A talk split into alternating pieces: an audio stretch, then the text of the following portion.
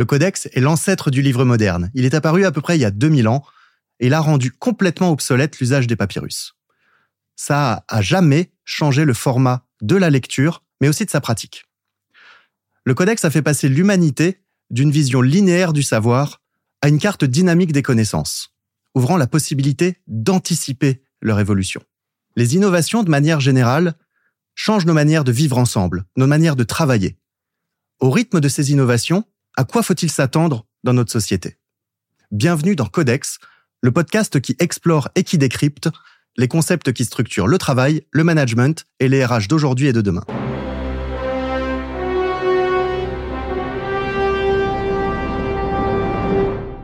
Bonjour à tous. Aujourd'hui, je vous accueille pour une édition un peu spéciale de Codex, le podcast des futurs du travail, puisqu'on va recevoir Boris Sirbé, mais on va pas le recevoir simplement comme invité, on va le recevoir comme grand témoin. Il va être là pour le décryptage, il va être là pour l'interview, il va être là pour la minute philo, puisque c'est la minute philo qu'il anime avec nous d'habitude, et ensemble, on va parler d'un vaste sujet, le futur des civilisations. Boris va nous expliquer pourquoi et comment on peut penser le futur, non pas seulement du travail, mais le futur de la société, le futur de la civilisation, ce que ça implique, et aussi quel choix on doit faire aujourd'hui pour avoir le futur qu'on a envie d'avoir demain. On enchaînera cette partie passionnante avec des chroniques tout aussi passionnantes, puisqu'on aura Stéphanie qui viendra nous parler du rôle des civilisations et de la manière dont on peut aborder le sujet de civilisation dans le 7e art, et enfin Gaspard qui conclura cette chronique et cette saison avec un sujet sur la technologie et le futur, ou autrement, comment la technologie peut nous permettre d'aborder le futur de manière souhaitable et responsable. On est parti pour ce dernier épisode de Codex et j'espère qu'il vous inspirera autant que ça nous a inspiré de le tourner. C'est parti.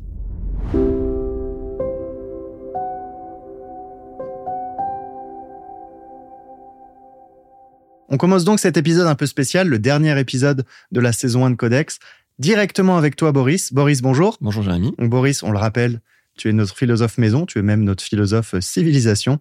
Aujourd'hui, on parle du futur des civilisations et donc on a décidé d'adapter le format parce qu'on parlait du futur et notamment du futur des civilisations.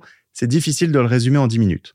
Donc là où d'habitude on fait un décryptage de 10 minutes, une interview d'à peu près 20-25 minutes et après l'interview de Boris, donc la minute philo en une dizaine de minutes, on va condenser tout ça, le tout avec toi. Donc tu es vraiment le grand invité d'honneur de la saison 1 de Codex. Boris, merci beaucoup de venir aujourd'hui, merci beaucoup de prendre ce temps et merci beaucoup aussi de nous éclairer sur ce qui constitue pour toi un projet de vie. Alors, ce projet de vie, est-ce que tu peux nous en parler un tout petit peu déjà pour mettre les auditeurs dans la confidence et qu'ils comprennent mieux pourquoi tu es aussi allumé? Bah oui, volontiers. Bah, J'assume complètement mon côté allumé, hein, ça va très bien, écoute. C'est vrai que pour moi, c'est très difficile, euh, comme on dit, de séparer la pensée de son auteur, quoi. Et je vais peut-être dire effectivement un petit mot de ce qui m'a amené à tout ça, hein, parce que ça s'est fait progressivement, hein, même si ça date euh, pas d'hier. Euh, je pense que jamais je me serais orienté vers toute cette interrogation sur les civilisations si j'avais pas vécu une déchirure personnelle, qui en fait vient du fait que mes parents sont d'origine étrangère et viennent en fait d'ex-Yougoslavie. C'est en fait un couple d'artistes hein, qui a très bien réussi, donc c'était très connu à l'époque. Mes parents et en fait mon père euh, est né en Bosnie-Herzégovine et ma mère en Croatie. Et moi, j'étais, euh, tu vois, vraiment l'élève idéal. Euh, voilà, je faisais mes études en France, je suis né ici. Hein. Et en fait, quand je venais juste d'entrer en classe préparatoire, donc en Hippocagne, bah, c'est là où les choses ont commencé à se gâter vraiment en ex-Yougoslavie. La guerre a éclaté et ça a été terrible, hein, parce que euh, moi, si tu veux, j'ai été élevé avec les idéaux républicains, donc je croyais très fort à ces idéaux euh, d'égalité, de liberté, de fraternité, et aussi à la solidarité des peuples, en fait, euh, le plus jamais ça de l'après-guerre. Et en fait, c'était terrible parce que tout d'un coup, j'ai vu apparaître des camps de concentration en plein cœur de l'Europe. Et je me disais que très vite, les autres pays euh, d'Europe, euh, les démocraties allaient intervenir, et c'est devenu un véritable marécage pendant pratiquement cinq ans, quoi. Et en fait, mes parents se sont engagés dans l'action humanitaire, ils ont essayé de faire tout ce qu'ils pouvaient pour sensibiliser. Et c'était une période complètement folle. Il y avait des réfugiés qui sont venus à la maison, euh, ou même moi, j'ai dû en fait un moment, en faisant mes études, me retrouver en internat parce qu'il y avait même plus de place en fait pour moi, quoi. Et tout d'un coup, je me suis mis à me poser plein de questions, quoi, plein de questions. Et notamment, je me suis dit, mais comment est-il possible que les Français, les citoyens élevés en fait dans les idéaux républicains, soient aussi peu réactifs à ce qui est en train de se passer. Pourquoi? Alors là, c'est vraiment important ce que tu nous dis parce que on vit une période où on a beaucoup de conflits dans le monde entier avec des choses qui sont absolument atroces. On va pas citer euh, tous les conflits, mais la presse le fait pour nous. Et à partir du moment où on touche des citoyens, on peut considérer en fait qu'on a franchi une limite extrêmement claire. Là, c'est de ça dont tu nous parles, et tu nous parles aussi en fait du fait que l'opinion publique soit pas toujours à la hauteur des enjeux. C'est effectivement ce que je suis en train de dire, mais il y a des raisons à ça. Hein. Bien sûr, bien sûr. Et pour le coup, en fait, moi, je suis ni en train de faire euh, l'apologie ni l'accusation. Non, là, ce que je dis, c'est qu'en fait, on vit dans cette société-là. C'est un fait. Toi, ça t'a profondément marqué. Et ça, ça a nourri une vision, une envie assez profonde chez toi. C'est quoi? Bah, Finalement, ce que ça a nourri, d'abord, si tu veux, c'est que, euh, exactement comme tu le dis, hein, tout d'un coup, j'ai réalisé que entre euh, l'image que j'avais de la société, et certainement aussi l'image que nous avons de nous-mêmes, et la réalité, il y avait un fossé, vraiment un fossé important. C'est-à-dire que nous nous voulons euh, libres, souverains, conscients, euh, solidaires, fraternels, etc. Dans les faits, quand il y a des crises, c'est pas ça qui se révèle en fait. Alors je dis pas qu'il y a pas des gens courageux, il y a des gens très courageux, très conscients dans la société. Hein. Mais je dis simplement que quand même il y a un ventre mou qui va plutôt fonctionner dans les peurs. Et finalement la guerre en ex-Yougoslavie, ça m'a permis de le comprendre. Après, je me suis enquêté. Quand tu dis un ventre mou qui va fonctionner dans les peurs, c'est il y a énormément de gens dans la population qui, tant qu'ils ne sont pas touchés personnellement, vont avoir du mal à se sentir concernés par les sujets, c'est ça? Bah, C'est ça, et en fait, mais je me souviens très bien, parce que... Et, encore une fois, tout ça sans jugement de valeur. Un sans jugement de valeur. Et d'ailleurs, si tu veux, c'est étonnant parce que Enfin, il y a une part de nous qui le sait, quoi. Je veux dire par là, en fait, qu'à l'époque, quand tout ça s'est passé, je me suis mis à parler avec mes amis, par exemple. Et alors évidemment, ils me disaient alors qu'est-ce qui se passe en ex-Yougoslavie Les gens comprenaient rien, hein, tu vois, ils n'arrivaient même pas à placer euh, où était euh, la Bosnie, la Croatie, la Macédoine, la Serbie sur une carte, quoi. Et en fait, je me souviens très bien que je parlais avec un ami euh, au moment de la guerre, hein, et il me disait mais Boris, il y a une part de moi qui comprend tout ce qui est en train de se passer. Il y a une part de moi en fait qui me dit que je devrais réagir, mais je ne peux pas le faire. Je prends vraiment tes termes hein, parce que c'est exactement ce qu'il m'avait dit, c'est très frappant. Il m'a mis mais en fait, mais tant que ça ne me touche pas personnellement, je sais que je n'ai pas à réagir je disais, mais c'est terrible ce que tu es en train de me dire là, quoi. C'est, il me disait, oui, mais en même temps, c'est comme ça. Et si tu veux, aujourd'hui, c'est pas une question de pouvoir, c'est pas une question de ressources, c'est pas une question de temps. C'est simplement, en fait, que nous, euh, nous dérivons, nous utilisons, si tu veux, tout le pouvoir que nous avons, toutes les ressources que nous avons dans des choses qui sont complètement futiles et frivoles. Quoi, en fait. Est-ce qu'on pourrait pas dire aussi que le monde est un endroit extrêmement grand et qu'on peut pas être concerné par tout tout le temps? Alors, on peut pas être concerné par tout tout le temps. Il y a beaucoup d'hérité dans ce que tu dis. Hein. C'est-à-dire, moi, je crois quand même qu'effectivement, il faut d'abord se préoccuper de sa famille, puis ensuite euh, ses voisins, ses amis. Parce que tu vois, le quotidien, là, je suis pas du tout en train de chercher les excuses mmh. à qui que ce soit, mais le quotidien est déjà hyper lourd. Là, par exemple, on sort d'années assez chiantes et tout ça. Et en fait, quand vrai, on vient t'en rajouter de trucs qui te concernent pas directement, ça peut être assez dur de dire, bah, je vais y dédier de l'énergie. Je suis complètement d'accord avec ça. Et encore une fois, je le rejoins. Mais en fait, en même temps, ce qu'il faudra déjà faire fondamentalement dans la relation la plus proche, hein, c'est-à-dire la relation aux gens qu'on aime, la relation en fait à nos enfants, à nos amis les plus proches, à notre cercle professionnel, même ça, si tu veux, c'est pas traité en fait. Et ça commence avec ça. Hein. Tu vois, il est très possible finalement que si nous étions beaucoup plus conscients, solidaires, à un niveau qui est extrêmement local et de proximité immédiate, bah finalement les grandes crises n'arriveraient pas en fait, ou en tout cas beaucoup oui, moins. parce que là, par exemple, en fait, euh, que ce soit dans notre famille, dans nos amis, dans notre quartier, dans notre ville, dans notre pays, il se passe déjà des choses qui sont inacceptables sous nos yeux, et qu'en fait, euh, la plupart du temps, on laisse faire ou trop faire, c'est-à-dire on ne fait jamais assez globalement. Oui, et c'est pour ça qu'il faut d'abord en fait commencer par soi-même. Hein. C'est vraiment comme on dit l'homme ou la femme dans le miroir. Hein. Et en fait, la guerre en ex-Yougoslavie aussi a éclaté à l'époque parce qu'il y a eu toute une série en fait de courroies de transmission et parce que en fait euh, des personnes à un moment ont pas été assez conscientes, pas assez courageuses pour empêcher que ça devienne un incendie. Hein. Enfin, il y a une maxime qui dit euh, avant de regarder les incendies, regardons d'abord les étincelles. Et tu as tout à fait raison. Donc là, en fait, on est tous concernés. Il n'y a pas une personne pas concernée parce que quelle que soit la personne, elle peut pas s'impliquer dans tous les sujets. Donc à un certain degré, on est tous concernés par le fait de ne pas forcément assez s'impliquer. Oui, exactement. Et si tu veux, pour moi, à l'époque, hein, ça a été ça le premier objet de recherche hein, que j'ai pris moi en tant que philosophe, parce que j'ai orienté du coup toutes mes études sur la philosophie, parce que je voulais comprendre en fait. Hein. Mon moteur, c'était de comprendre en fait comment il est possible qu'il y ait un tel décalage entre euh, l'image que se donne la démocratie et leur comportement en réalité devant les crises. Et donc toi, c'est pour ça en fait que tu as décidé de te spécialiser sur les sujets d'intelligence collective, de finalement quand on est ensemble, pourquoi on n'est pas vraiment ensemble? Oui, exactement. Alors j'aime bien ta formule. Pourquoi quand on est ensemble, on n'est pas vraiment ensemble, c'est tout à fait ça. Et je dirais même qu'avant l'intelligence collective, ce qui m'a intéressé, c'est plutôt la psychologie collective. Alors pourquoi En fait, quelle est la différence entre les deux? C'est que la psychologie collective, si tu veux, prend les choses d'un point de vue très très neutre. Elle va aussi bien observer comment euh, il y a des phénomènes collectifs qui vont nous orienter vers une montée en conscience et l'intelligence, ou au contraire des phénomènes qui vont nous orienter vers l'imbécilité, l'idiotie et l'aliénation collective. Tu vois, c'est les deux en fait. Et ce qui est très intéressant, enfin ce que j'ai découvert à l'époque, c'est que ce sont les mêmes mécanismes. En fait, on va s'appuyer sur les mêmes ressorts pour créer des collectifs qui sont extrêmement émancipés ou des collectifs qui sont extrêmement aliénés en fait. Alors là, c'est hyper intéressant. Ça nous ouvre euh, deux portes. Euh, finalement, ce sont quoi ces ressorts Qu'est-ce qui fait qu'une société va créer tout un tas d'aliénations et d'aberrations Et après ça, c'est quoi tous ces futurs possibles? Parce que ça, c'est un sujet sur lequel tu as beaucoup travaillé. Quels sont les scénarios qui s'ouvrent demain à nous en fonction de là où on en est aujourd'hui et de ce qu'on pourrait faire? Donc on va déjà aborder ça, on va le garder un peu pour après parce que c'est un peu la cerise.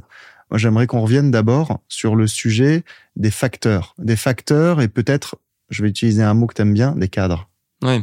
Oui, bah complètement, parce qu'en fait, moi, j'ai commencé à découvrir les cadres finalement déjà à l'époque de mon mémoire de maîtrise. Après, ça a été prolongé avec le doctorat que j'ai fait euh, par la suite, où je me suis intéressé finalement aux premiers théoriciens qui ont essayé de décoder en fait comment fonctionne la psychologie collective. Alors déjà, peut-être une première chose à dire, hein, Jamie, ça me paraît important, c'est juste pourquoi on parle de psychologie collective et pourquoi pas juste de psychologie euh, tout court, quoi, en fait. C'est que on se comporte pas de la même manière quand on est en groupe que quand on est en fait tout seul c'est très facile à observer. Hein. C'est-à-dire qu'on voit très très bien que des personnes qui vont nous dire les choses très ouvertement quand on discute à deux vont pas dire la même chose en fait qu'on est à dix dans une pièce. Quoi.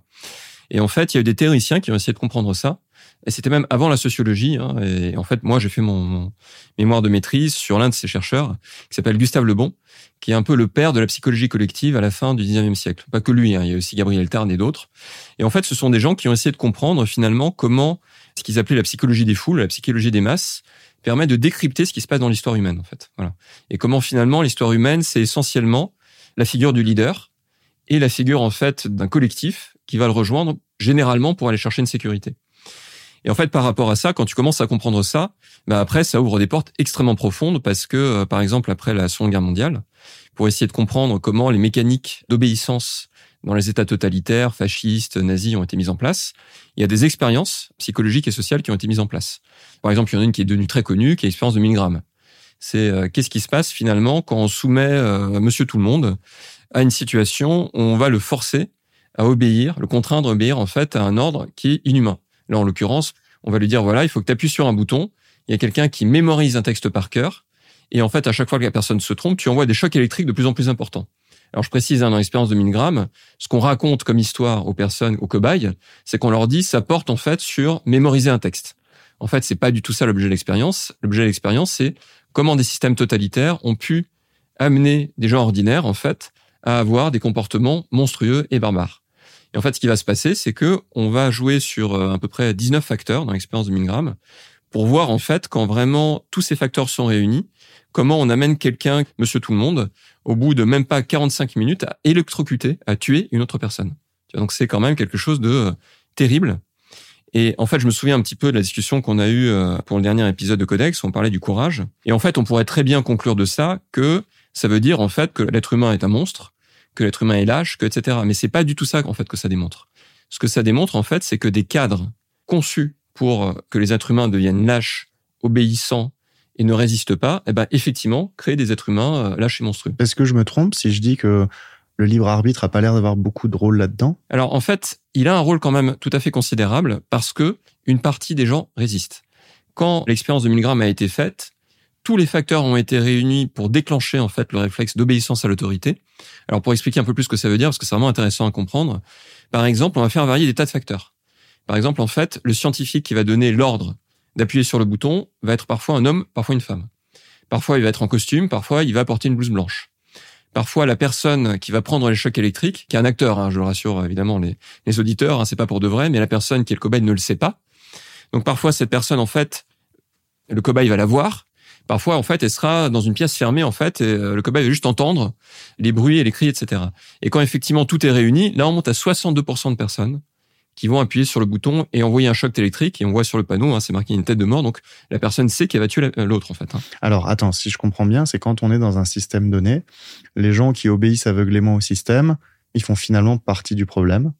Et les gens qui résistent sont un peu le néo qui peut nous sortir de la matrice? C'est un peu ça. Il faut jamais oublier que effectivement, euh, bah, ça fait un peu discours révolutionnaire.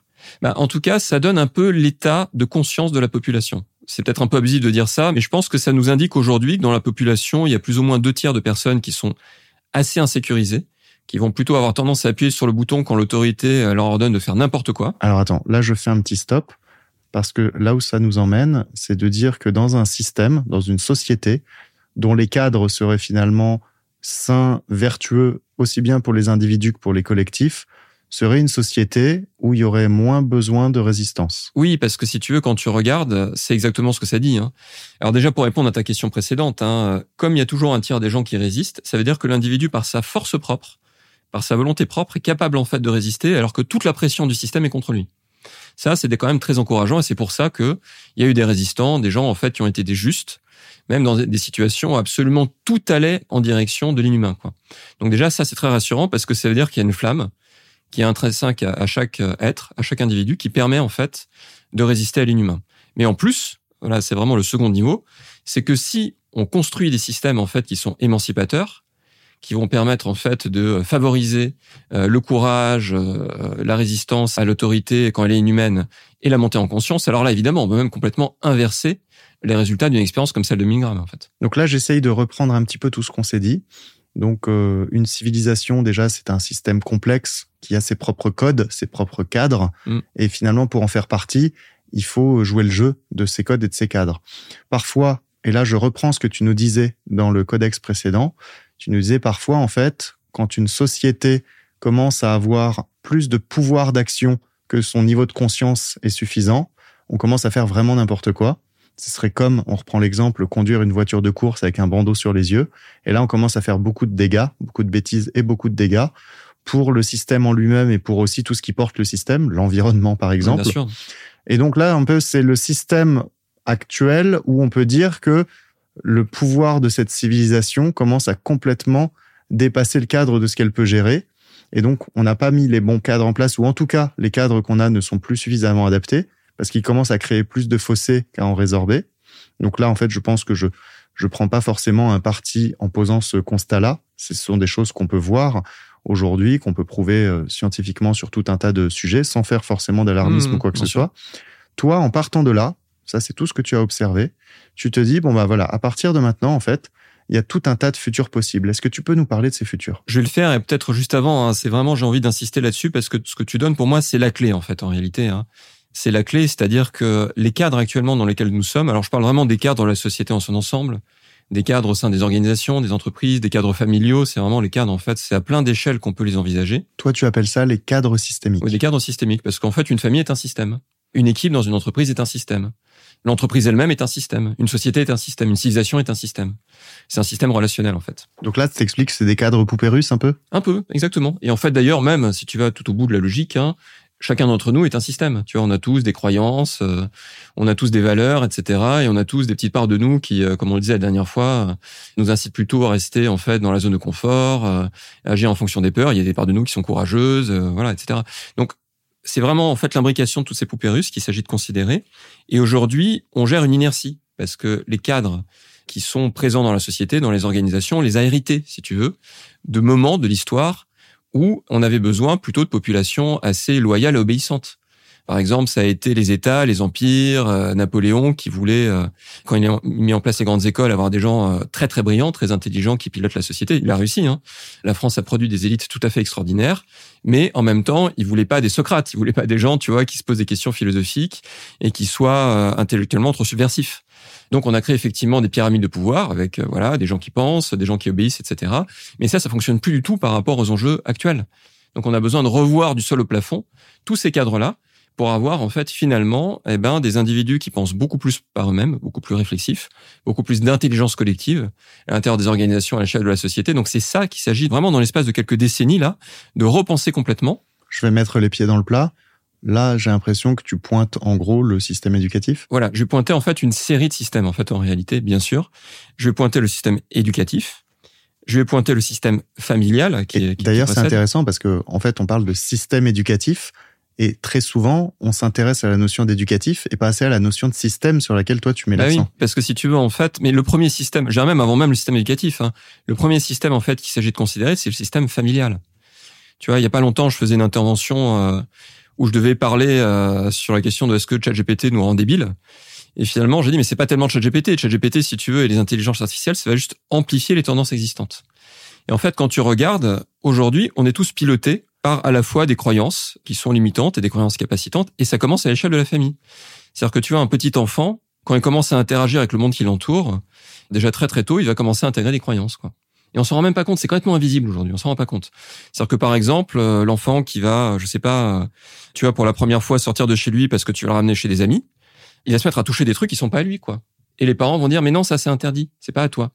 Donc il va découvrir par le biais d'un interdit ce que veut dire le concept de propriété. Puis un peu plus tard, tu vois, tu vas peut-être le ramener, je sais pas, dans un supermarché, et puis il va se mettre à toucher un fruit parce qu'il a envie de manger. C'est normal, parce qu'un enfant, c'est une boule d'amour, de désir, d'émotion, etc. Donc il explore naturellement. Tu vois, non, ça aussi c'est interdit, parce qu'il faut payer pour avoir euh, la pomme. Ah d'accord, alors il y a la propriété, mais il y a aussi l'argent, quoi. Oui, puis là, ou parce que c'est sale, ou parce que machin. Exactement, tu vois, c'est tout ça en fait. C'est ce que Jean-Paul Sartre, si tu veux, appelle le, le complexe pratico-inerte. C'est tous les outils, les machins, tous les trucs en fait auxquels on est complètement habitué au quotidien et qui en fait véhiculent des croyances très profondes qui vont s'installer très tôt dans le psychisme de l'individu. Et qu'est-ce que ça va créer en fait? Alors attends, parce que c'est quand même du savoir-vivre tout ça. Alors, c'est du savoir-vivre. Je suis complètement d'accord avec toi. C'est nécessaire. Hein. Je suis pas en train de dire, si tu veux, il faut euh, supprimer l'habitat, supprimer l'argent, supprimer la propriété. Je dis simplement qu'il faut nettoyer très tôt les croyances, en fait, qui deviennent reliées, associées à tous ces outils, ces technologies, ces artefacts, ces réalités qui nous entourent. Donne-moi un exemple de croyances qui peuvent être liées aux exemples que tu as cités. Eh ben, je peux donner un exemple très concret. Hein. C'est que si je prolonge un peu ce que je raconte, et je vais même te parler de moi, en fait. Hein. J'avais fait un atelier il y a pas longtemps, justement, sur les croyances, notamment les croyances liées à l'argent. Et j'ai vécu un truc qui m'a fait mais pleurer quoi. C'est-à-dire qu'à un moment, la question était quels étaient vos premiers souvenirs liés à l'argent? Et en fait, j'ai un souvenir qui remonte qui était un truc terrible. J'ai du mal à l'avouer en fait au cercle. J'ai dit ben en fait voilà, moi je piquais de l'argent dans le portefeuille de ma mère. Et alors là, si tu veux, les larmes se montaient aux yeux, mais tu te rends compte, à 47 ans, j'ai encore une culpabilité, une honte vis-à-vis de ça, quoi. Et là, l'animatrice a dit, en fait, à toutes les personnes présentes, qui a fait la même chose? Et le truc dingue, en fait, à deux tiers des gens qui l'avaient demandé, mais moi aussi, en fait. Mais je l'ai jamais dit à personne. Et là, il nous explique, il dit, bah, en fait, vous voyez, c'est ça, comment se construisent les civilisations aujourd'hui. C'est-à-dire qu'en fait, les enfants, on va pas leur expliquer pourquoi on fait comme ça. On va pas prendre le temps, si de leur expliquer pourquoi on construit des maisons, pourquoi il y a des murs, pourquoi il y a la propriété, pourquoi il y a la sédentarité, pourquoi il y a l'argent, pourquoi il y a le temps, pourquoi il y a etc. On va juste leur dire, parce que c'est trop compliqué à expliquer, bon, écoute, euh, ne vole pas dans le portefeuille de maman, quoi. Oui, c'est ce que j'allais dire. Les parents eux-mêmes ne savent pas forcément. Eh ben, ils savent pas forcément exactement parce que eux-mêmes, on leur a pas expliqué tout ça. Ils n'ont pas décodé si tu tout le système. La réponse qui vient souvent, c'est parce que c'est comme ça. Parce que c'est comme ça, exactement. Et qu'est-ce que va intégrer en fait l'enfant du parce que c'est comme ça? C'est en gros, j'ai mal fait, j'aurais pas dû prendre en fait dans le portefeuille de maman, etc., etc. Donc, et puis aussi, cette règle est immuable, peu importe sa raison. Peu importe, exactement. Et qu'est-ce qui va se passer derrière? C'est que c'est ce qu'on appelle en fait en psychologie une injonction contradictoire. Ce que va retenir l'enfant de tout ça, en fait, c'est très simple. Hein. Ce qu'il va retenir, c'est pour continuer à être aimé par mes parents, qui sont mon système de soutien, c'est-à-dire que ceux qui me nourrissent, c'est eux qui me donnent tout, je dois pas questionner, je dois simplement intégrer des interdits sans me poser des questions. Là, ce que tu expliques, c'est chez un enfant qui n'a pas les mêmes ressorts mentaux qu'un adulte, tout va passer par le besoin d'être accepté par ses parents. Mais bien sûr, parce que si tu veux, un enfant est totalement dépendant de son système de soutien. C'est-à-dire que si ses parents, en fait, s'occupent pas de lui, le lavent pas, le nourrissent pas, etc., bah évidemment, il va mourir. Donc, et euh. c'est pour ça, en fait, que euh, ce conditionnement peut être aussi puissant. Il est extrêmement puissant, il est extrêmement profond, et surtout, nous le gardons comme adulte. Alors là, tu es en train de nous dire que le fait de pas expliquer à un enfant pourquoi il a le droit de faire ci ou pas ça, ça peut provoquer tous les grands problèmes qu'on voit dans notre civilisation. Mais bien sûr, parce que en fait, quand tu regardes aujourd'hui, ce qui se passe dans la civilisation, c'est quand même absolument extraordinaire. Le premier rapport en fait qui a prédit hein, ce qui est en train d'arriver maintenant, c'est-à-dire le début d'un effondrement civilisationnel, ça remonte scientifiquement parlant à 1972. C'est-à-dire qu'en fait, le club, le club de Rome a missionné une équipe interdisciplinaire internationale, les meilleurs scientifiques mondiaux, en disant en fait voilà, c'est très simple, on a envie de savoir où va être l'humanité dans 50 ans si on continue comme ça. Donc en fait, ces scientifiques ont commencé à tirer des courbes en disant bon, en gros, la démographie, ça continue, ça fait ça. Donc si la démographie continue, l'exploitation des ressources, ça fait ça. Les inégalités économiques, ça fait ça, etc. Donc ils ont pris toute une série de dimensions, je vais pas les détailler, mais en gros voilà. Ils ont tiré en fait des courbes par rapport à ça. Ils ont dit bah si ça continue comme ça, on rentre dans une phase d'effondrement accéléré à partir des années 2020. Et ce qui est complètement extraordinaire, en 2022, il y a eu l'anniversaire en fait du rapport Meadows et toutes les courbes se sont vérifiées exactes, quasiment si tu veux à la virgule. Et ce qui est dingue, même presque sous-évalué pour beaucoup. Et même sous-évalué, oui, parce que tu connais ça en fait. Et ce qui est quand même assez extraordinaire, c'était un anniversaire très très triste, hein, je peux te le dire parce que j'ai un peu suivi euh, ce qui s'est dit à ce moment-là. Et ce qui était quand même assez incroyable, c'est que les gouvernements savaient tout ça. Ils avaient entre les mains, si tu veux, 50 ans à l'avance, on te dit en fait ta maison va cramer.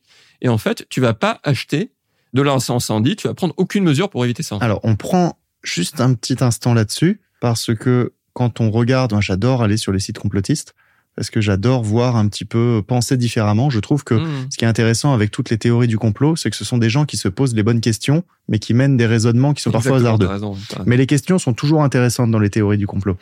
Et donc, c'est ça le sujet, c'est de se dire comment ça se fait qu'en ayant parlé de ça il y a 50 ans, aujourd'hui, en fait, ça s'avère vrai? Est-ce que les gouvernements ont voulu qu'on en arrive là? Est-ce que, tu vois, il y a tout un tas de complots, je vais pas du tout rentrer là-dedans. Ce que toi, tu nous expliques, si je comprends bien, c'est que tout ça, en fait, c'est lié au fait qu'on manque de conscience parce qu'on a, toi, tu dis le mot introjecté, on a intégré très tôt tout un tas de croyances qui finalement nous poussent dans un mur qu'on le veuille ou non. C'est tout simplement ça, c'est-à-dire que comment j'interprète aujourd'hui le degré d'inertie, d'impuissance dans lequel nous sommes, ça vient d'abord de ça. En fait, toutes mes recherches finalement se sont ramenées à ça. C'est-à-dire qu'au fond, ce que nous sommes comme adultes se construit entre 0 et 6 ans. Aujourd'hui, euh, il y a vraiment un consensus euh, dans les sciences pédiatriques euh, et psychologiques autour de ça. Et après, ça se construit encore jusqu'à 12 ans. Et après, ça fait vraiment un peu la base de ce qu'on nous sommes, en fait.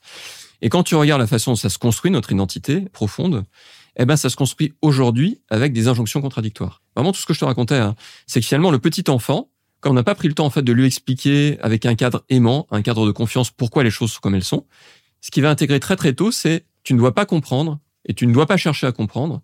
Tu dois simplement obéir à ce qu'on te dit, même si ça n'a aucun sens pour toi. Sinon, tu ne seras plus aimé, tu ne vas pas survivre et tu vas mourir, en fait. Oui, tout parallèle euh, avec le monde de l'entreprise serait vraiment fortuit. Ah bah alors, totalement fortuit. Et là, si tu veux, je déroule par rapport à ta question, hein, le système familial, qui va véhiculer, si tu veux, tous ces interdits, toutes ces injonctions contradictoires, va se répercuter et être amplifié par le système éducatif, qui va à son tour, si tu veux, se reproduire, être amplifié par le système, tout le monde du travail, de l'entreprise, etc., mais aussi par le système en fait euh, familial plus tardif, hein, c'est-à-dire la relation qu'on a à sa famille, ses parents, le système euh, amical, etc. Quoi. Donc là, en fait, tu dis le système familial tel qu'il est conçu aujourd'hui, en fait, créer des croyances qui sont déterminantes pour ensuite les répercuter dans le système éducatif, puisque les élèves, comme les professeurs, en fait, sont des gens qui sont passés par le système familial.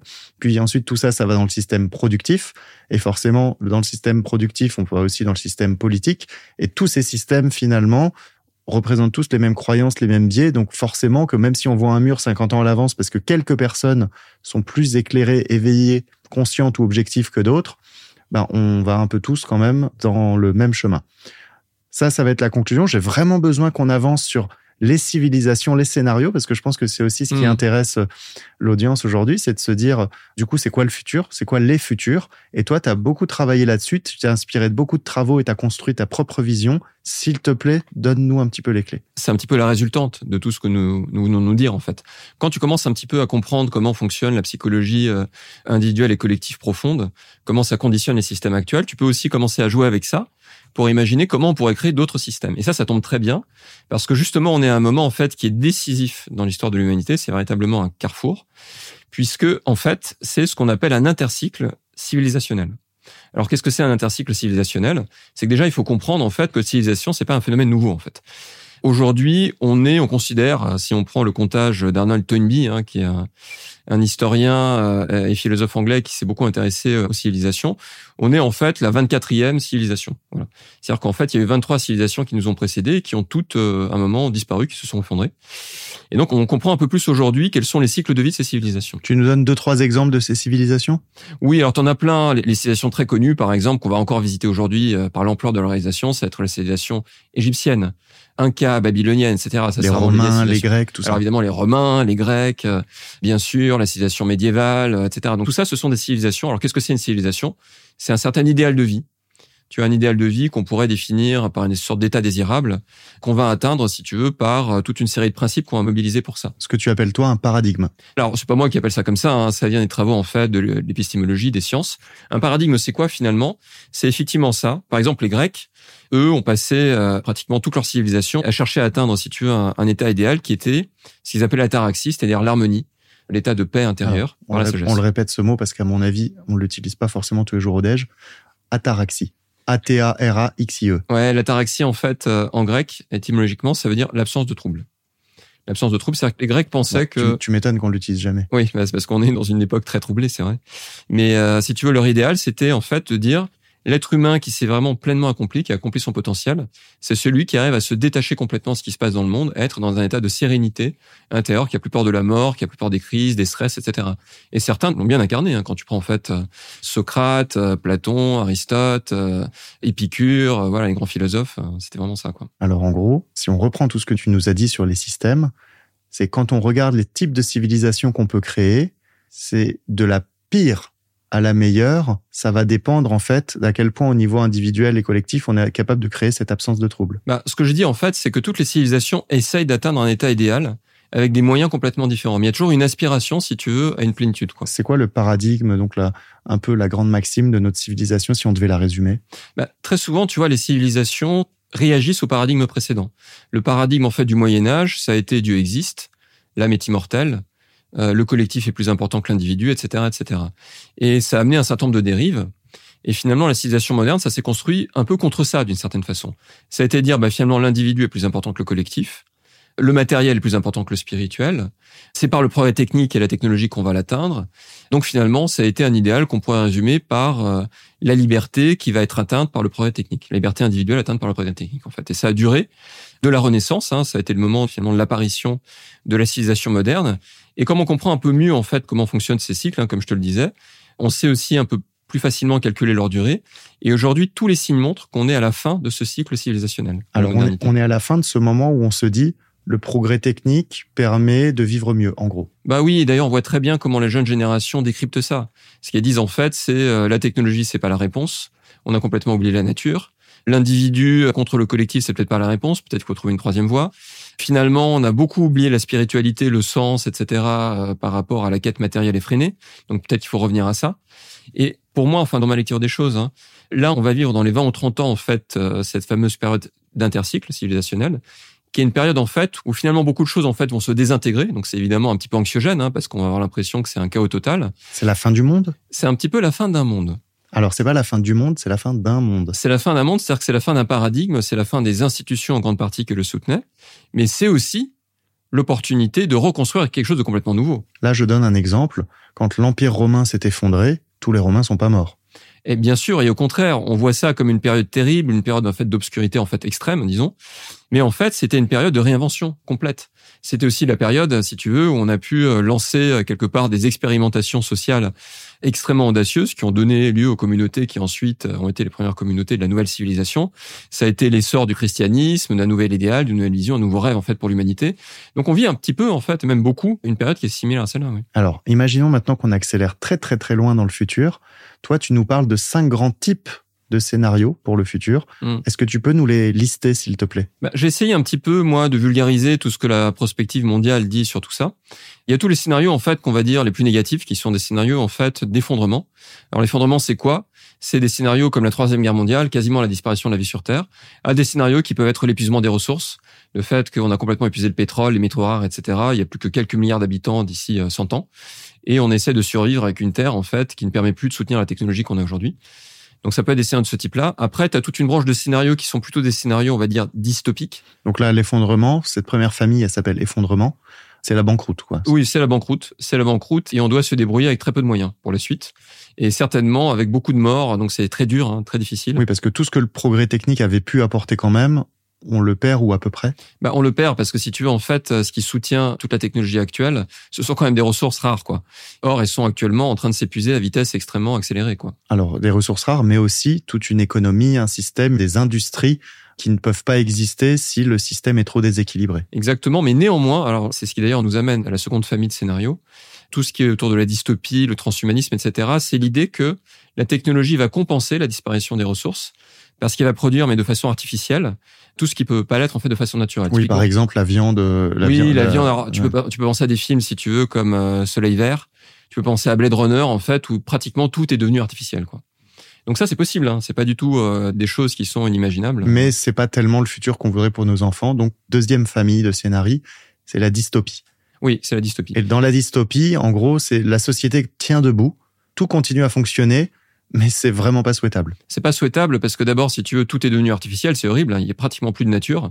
On a tué les espèces vivantes, les plantes, etc., les fleurs. Donc ça, déjà, c'est monstrueux à cet égard-là. Mais c'est aussi monstrueux, si tu veux, dans, je dirais, dans le rapport social lui-même, hein, parce que c'est plutôt des scénarios où la richesse va continuer à se concentrer, où tu auras une élite qui va peut-être devenir immortelle grâce à la technologie, qui va régner sur une population quasiment une sorte de néo-féodalisme. Mais, mais peut-être aussi un futur où on arrive à préserver les ressources naturelles, mais au prix d'une tyrannie extrême, par exemple. Ça peut aussi être ça, c'est-à-dire que les ressources naturelles sont préservées, mais si tu veux, il y a un tel niveau de contrainte qui est imposé à la population que ça en devient insupportable. On perd complètement notre libre arbitre, on est jugé pour tout, tout le temps, on n'a plus, on n'a plus de degré de liberté.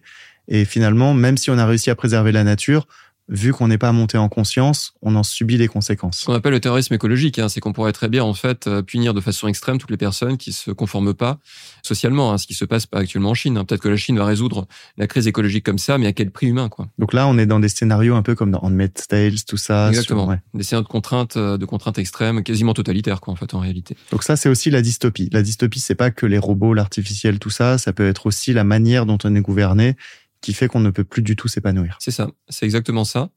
Et donc après, si tu veux, tu as quand même d'autres familles de scénarios beaucoup plus positifs. Oui, rassure-moi, il y a mieux quand même. Bien sûr, il y a des scénarios beaucoup plus positifs et on va rentrer par exemple dans le scénario en fait qui est plutôt le scénario que moi j'ai appelé néo-humanisme, qui sont pas des scénarios entièrement positifs. C'est loin d'être, si tu veux, idyllique, mais c'est quand même beaucoup plus positif que ce qu'on a décrit. C'est quand même des montées en conscience on peut très bien imaginer, par exemple, que les jeunes générations, là, qui montent déjà beaucoup en conscience, se fassent encore plus, et face à ces pressions sur le système, pour que les grandes entreprises, pour que les gouvernements, en fait, euh, commencent vraiment à changer pour de vrai, dans les 10 euh, à 20 ans qui viennent. Donc ça, c'est tout à fait possible. Et si ça se produit, on peut avoir des jeunes leaders qui vont monter des communautés, euh, qui vont rentrer en fait dans ces systèmes-là pour les changer de l'intérieur, ou aussi évidemment des gens dans ces systèmes qui eux-mêmes ont commencé à se coordonner pour agir et accélérer ces transformations et ces montées en conscience. Donc ça veut dire qu'on ne serait pas sur des scénarios, si tu veux, encore une fois, euh, entièrement positifs, mais par exemple, on pourrait avoir une mondialisation qui finalement est pas si malheureuse que ça, quoi. C'est-à-dire qu'on arrive petit à petit, en fait, à réussir la transition écologique, à réparer en partie les écosystèmes. Donc, il y aura des dommages irrémédiables, mais quand même, on va en sortir par le haut à l'échelle de 50 à 100 ans. Donc, des scénarios où le monde est pas parfait, mais on a réussi à retrouver certains équilibres, que ce soit au niveau social, environnemental ou économique. Oui, avec un coût assez élevé. Il y aura des morts, il y aura des émeutes, il y aura des destructions d'écosystèmes, mais finalement, à la fin, on s'en sort pas si mal. Pour ceux qui aiment bien Star Trek, nous, on est des grands fans hein, au sein de Tomorrow Theory, mais on peut très bien, en fait, voir Star Trek comme un exemple de ça, parce qu'il y a encore des guerres, il y a des crises, mais à la fin, l'humanité s'en sort par le haut. Bon, là, a priori, c'est celui chez Tomorrow Theory qu'on pense le plus réaliste, pas plus souhaitable, parce qu'il y en a encore deux autres, deux autres grandes familles, mais c'est celui qu'on pense qu'on peut encore atteindre. Mm. Et on se bat en disant, bah, L'objectif, c'est finalement d'éviter l'effondrement, d'éviter la dystopie et de pouvoir viser le néo-humanisme, même si ça doit passer peut-être par des crises qui sont indispensables. Et après, en fait, il y en a deux autres. Et toi, pour le coup, tu es plus optimiste parce que tu dis, en fait, si on vise assez loin, on peut aller les atteindre. C'est quoi ces deux autres scénarios? Alors, les deux autres scénarios, tu as un scénario, il y a toute une tranche qui est autour de ce que j'ai appelé l'utopie. Alors ça, notamment, c'est défendu par des penseurs comme Rifkin aux États-Unis, Jeremy Rifkin, qui est un très grand prospectiviste, l'un des plus grands du XXe siècle, ou euh, Gunther Pauli, hein, qui est un entrepreneur belge, avec la Blue Economy. Donc ça, c'est plutôt des scénarios qui reposent sur des percées technologiques, qui pourraient être par exemple l'intelligence artificielle qui continue à se développer, la singularité, une intelligence artificielle qui devient consciente. Ça peut être aussi la découverte de nouvelles formes d'énergie. Alors là, par exemple, ce que tu nous dis, c'est que c'est des scénarios où la technologie est présente, on ne l'a pas abandonnée, mais en revanche, on a réussi à l'utiliser pour résoudre les grands enjeux plutôt que pour nous aliéner. Oui, c'est un facteur aléatoire hein, parce que c'est pas garanti si tu veux que tu aies des percées, des inventions technologiques aussi formidables que celles que je viens de décrire, mais c'est pas impossible parce que par exemple l'IA, on attendait cette percée euh, beaucoup plus tard, elle est arrivée maintenant en fait, en 2023. Donc pourquoi pas? On peut se dire que ça peut arriver.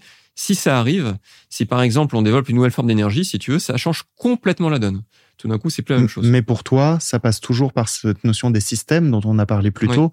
Et en fait, si ces technologies arrivent et qu'on n'a pas changé notre manière de penser les systèmes, on en fera probablement des bêtises de ces technologies. Tout à fait. Donc, euh, tu as tout à fait raison. Si tu veux, là, c'est un double facteur qu'on n'a pas dans le néo-humanisme. D'abord, tu as une percée technologique forte et profonde qui a un effet sur tout le système. Et deux, en fait, une prise de en conscience. plus, exactement, tu as une prise de conscience.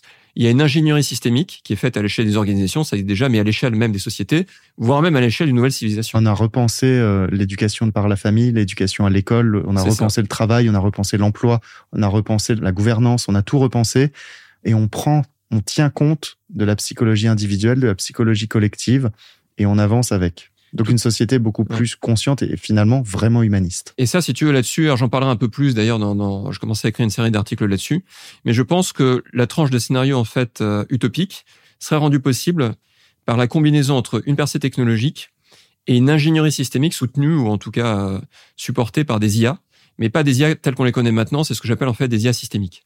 C'est-à-dire des IA en fait qui sont capables de reconfigurer et de suivre, de rendre visible ce qui se passe à l'échelle de systèmes euh, sociétaux hyper complexes. Et rapidement, très rapidement, le tout dernier scénario Le dernier scénario, si tu veux, ça c'est plutôt un scénario qui est prévu par certaines possibilités, notamment ouvertes par la physique quantique qui serait de dire, attention, c'est assez barré, que la réalité qui nous entoure, en fait, euh, est une simulation de conscience.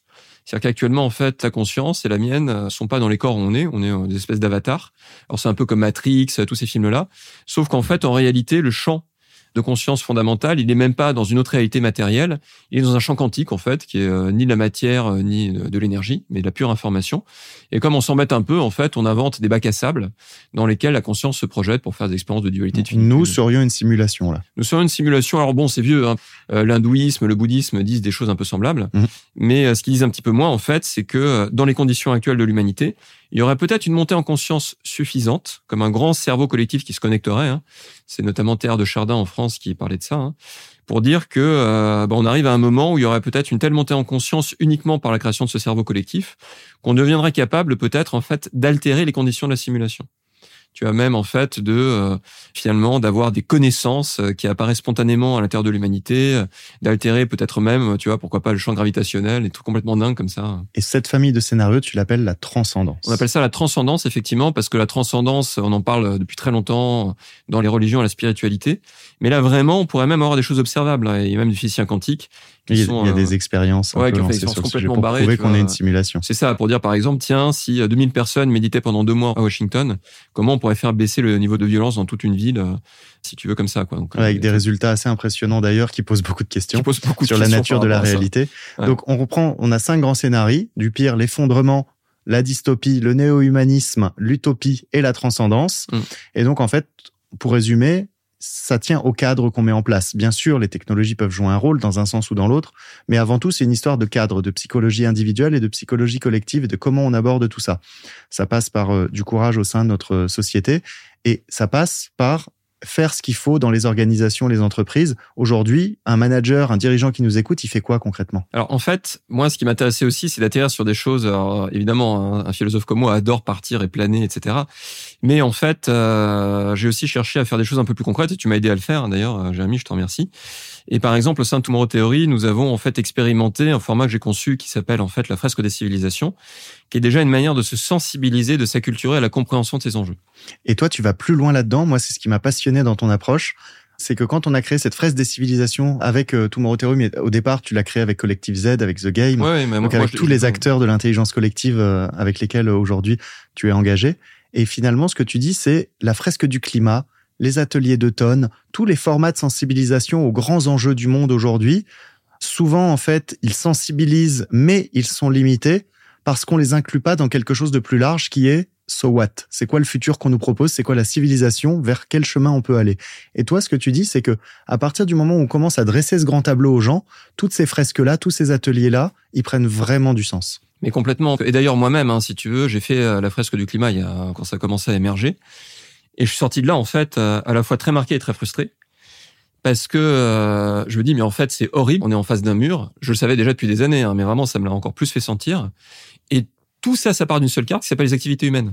Et je me suis dit, mais en fait, je vais connecter tout ce que j'ai appris, tout ce que j'ai compris sur les civilisations à ça. Aujourd'hui, en fait, j'aimerais bien que cette fresque serve finalement ensuite comme une espèce de guide, de boussole pour ensuite aller faire d'autres fresques, rentrer dans les parcours de sensibilisation, de transformation, notamment avec les cadres systémiques tu vois en fait comment ces cadres peuvent être appliqués pour euh, finalement transformer, accompagner de façon accélérée la transformation des organisations. Donc là, par exemple, tu, nous parles de choses qu'on mène euh, actuellement dans des entreprises comme Mazar, euh, comme La Poste, comme le Crédit Mutuel. Oui, absolument, parce qu'il y a déjà des entreprises qui nous ont fait confiance pour tester cette approche-là, La Poste, le Crédit Mutuel, Pôle Emploi, Mazar, etc. Aussi bien sur la partie accompagnement par la vision haute sur les civilisations que les cadres, que le développement des soft skills. Et je pense en fait que, enfin en tout cas moi j'ai un grand espoir que on puisse utiliser finalement cette phase de cycle intercivilisationnel et de crise qu'on va traverser dans les décennies qui viennent comme un accélérateur finalement d'émergence des scénarios les plus positifs. Et ça passe d'abord par les organisations hein, et leurs leaders, hein, bien sûr. Alors quand on a créé Tomorrow Theory, c'était le deal entre nous. C'est toi, tu dis moi, mon, mon endgame, la cible que je vise, c'est la civilisation.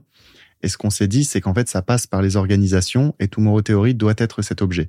Doit être cet objet qui permet aux organisations de prendre ce virage-là. Donc c'est là-dedans qu'on s'est lancé. Je suis très très content de le faire avec toi, de le faire avec Stéphanie, de le faire avec Gaspard. Je pense que cette vision, c'est aussi ça qui nous tient, qui nous donne cet objectif, qui nous donne le courage d'y aller au quotidien. On doit s'arrêter là, mais je pense qu'on pourrait faire 40 ans de podcast dessus qu'on n'aurait pas fait le tour du, sujet.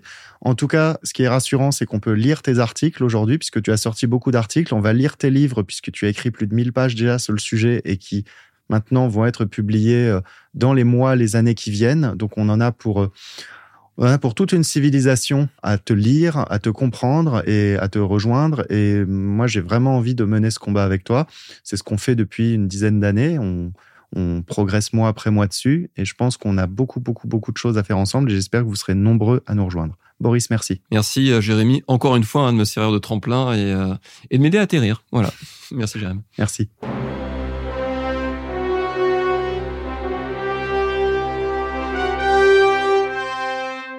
Bonjour à toutes et à tous et bienvenue dans la partie consacrée au 7e art. Aujourd'hui, pour vous parler du futur des civilisations, je vais tricher un peu. En me basant sur les recherches de Boris Sirbé, philosophe de formation et passionné par l'anthropologie que vous venez d'écouter, je vais vous rappeler les cinq scénarios et vous citer pour chacun d'entre eux trois films ou séries.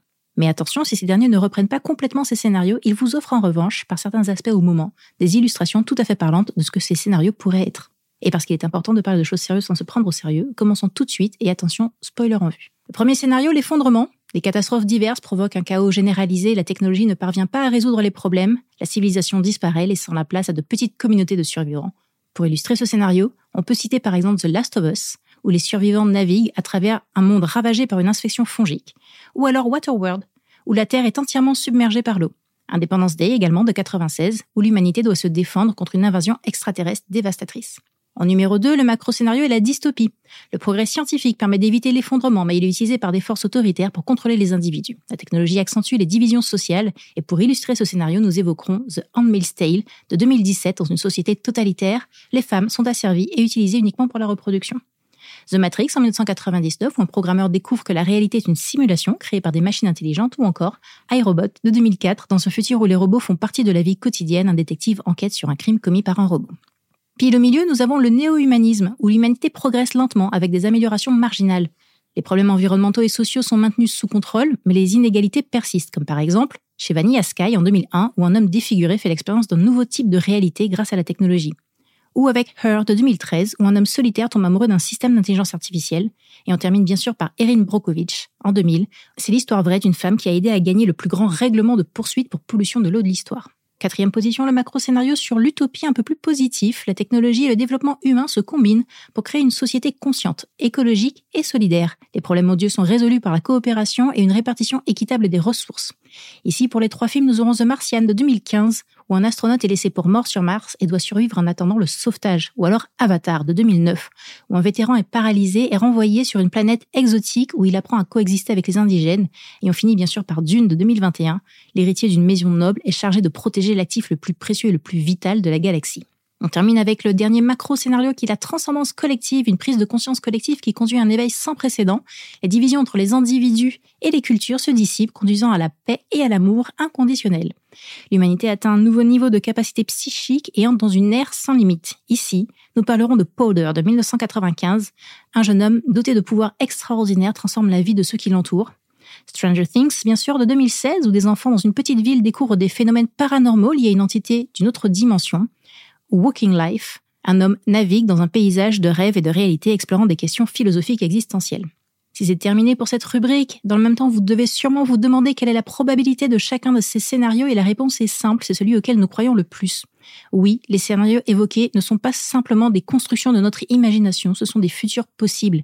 Et le futur des civilisations dépend de ce en quoi nous avons choisi de croire et d'investir notre énergie. Alors ma question pour vous aujourd'hui est quel est votre scénario préféré?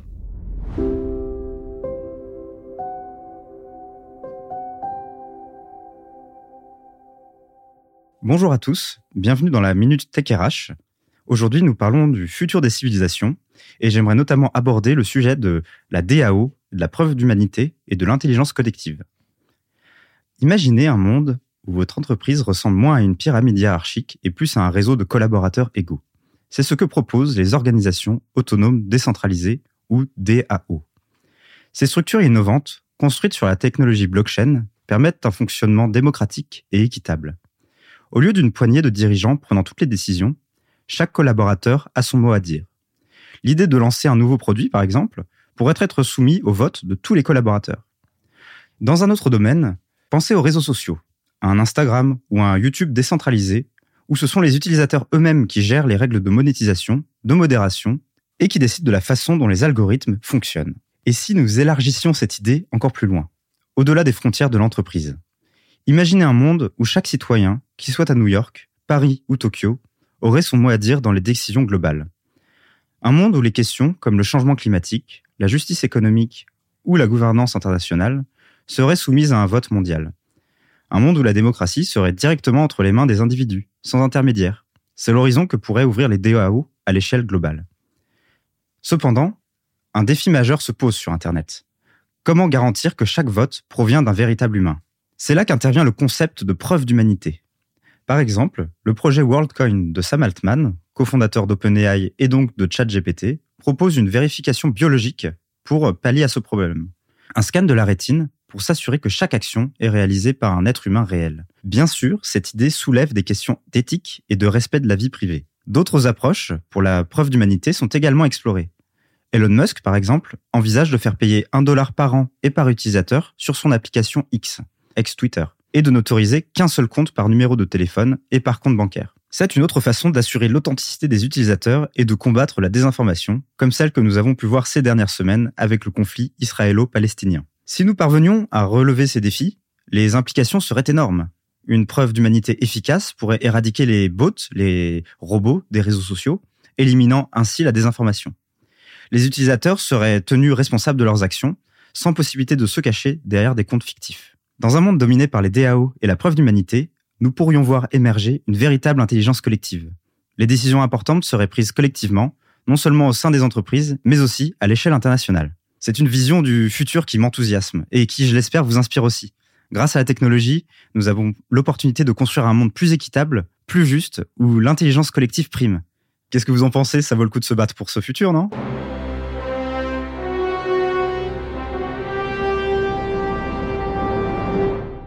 On arrive donc à la fin de ce huitième et dernier épisode de la saison 1 de Codex, le podcast sur les futurs du travail. Vous l'aurez compris, aujourd'hui on est un peu sorti de notre cadre. On a d'ailleurs parlé de cadre civilisationnel et c'était très intéressant parce qu'on se rend compte que finalement, quand on veut parler de management, de leadership, d'organisation, de travail, au bout d'un moment, on est obligé de parler des cadres. Des cadres qu'on a au sein de l'organisation, au sein de l'équipe, au sein de la société, au sein de la civilisation. Tout est lié, tout est connecté et c'est le fait de comprendre ça qui nous permettra d'aller sereinement vers demain. Je vous laisse donc sur cette fin, je l'espère, inspirante. Et on se retrouve l'année prochaine pour une nouvelle saison de Codex sur des formats qu'on aura repensés, puisqu'entre-temps, on va se permettre de faire pas mal d'interviews utilisateurs pour comprendre vos attentes, vos besoins, et donc vous proposer une version de Codex qui sera toujours plus proche de vos attentes et toujours plus proche du futur. À bientôt.